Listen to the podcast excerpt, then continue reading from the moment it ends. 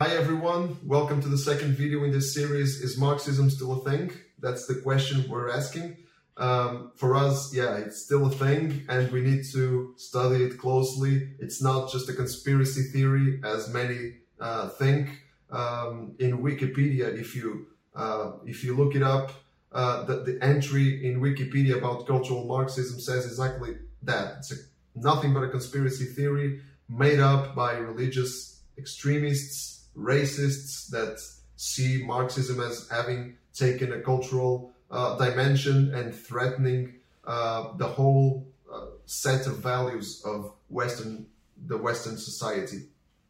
Uh, for us, it's it's a, a topic that it's not just a conspiracy theory. It, it deserves to be studied because it's a real phenomenon and we want to approach it biblically and talk about it biblically. That's why we chose this verse to start us off today. Let your conversation be always full of grace, seasoned with salt, so that you may know how to answer everyone. That's the spirit that we want to engage this topic in, uh, respectfully, but laying the facts down on the table um, so the truth can be uh, exposed about Marx and, and his ideology.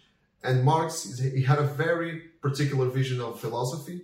Uh, for him, up until his time, philosophers had only described the world in various ways. But the point for Marx, the, the goal of philosophy should be to transform the world.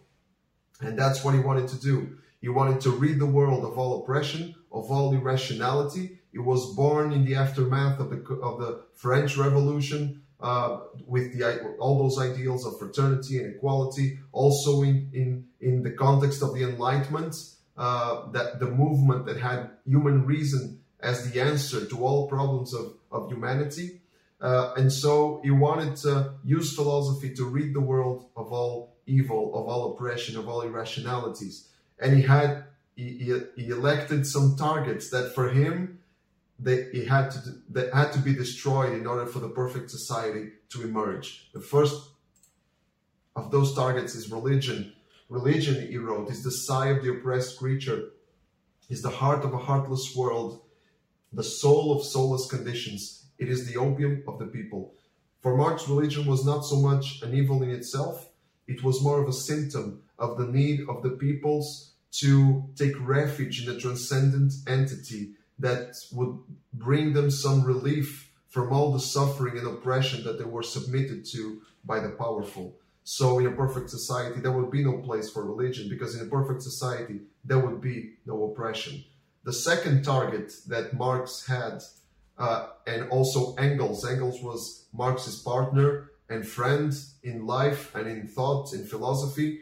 Engels wrote about the state, and he said, he wrote not mincing words.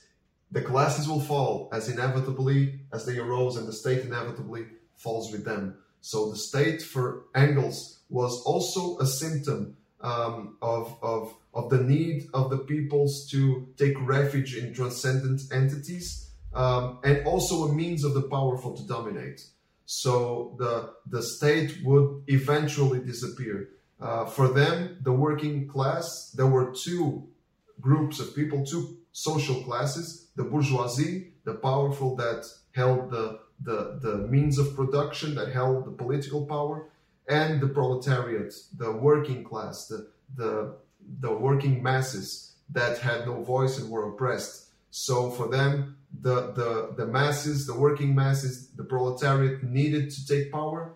Uh, they needed to install what they call the dictatorship of the proletariat uh, in order to take the, the powerful out of the picture, but then a, but then eventually there would be no need for the state as the perfect society was created.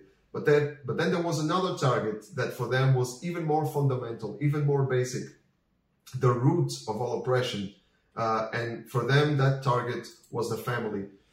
Uh, for Engels, uh, the family, the modern family, the monogamous uh, family, contains the germ not only of slavery but also of serfdom because it has from the start a relation to agricultural service. It comes in the context of production. It was always a, a relationship of convenience uh, where where all oppression started because that was the context where men, the, the patriarch, uh, oppressed the woman um, as as the as the, the as the boss. So um, it was a miniature of all the contrasts that were found in society and the state uh, in, that developed into the oppression of the proletariat by the bourgeoisie. And Engels was nothing short of insulting in the way he addressed uh, the family. He wrote, Marriage is influenced by the class environment of the participants. It always remains conventional. It always, it's always a relationship of convenience. This conventionalism often enough results in the most pronounced prostitution, sometimes of both parties, but more commonly of the woman. The woman, for Engels, was only different from the common prostitute in that the woman, the, the prostitute sold her, her body for only a, a, limited period of time. But but the woman in the relationship of monogamous marriage, she sold her body for life. So these were the terms that Marx and Engels used to uh, address the family, and we can see how the how the the traditional Western model of family was something to be uh, to be eliminated so in a perfect communist society, there would be no religion, no state, no social classes, and no traditional family. Uh, in the communist society, the family would have a very different, uh, a very different structure. It would be a, a, completely different model, not monogamous and not patriarchal. So these were the targets that Marx and Engels had.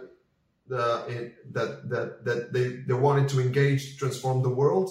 In the next video, we will look at the instruments that they thought would, were uh, necessary uh, to transform the world and rid the world of all oppression. Stay tuned for the next video and don't forget it, live with Christ at the center.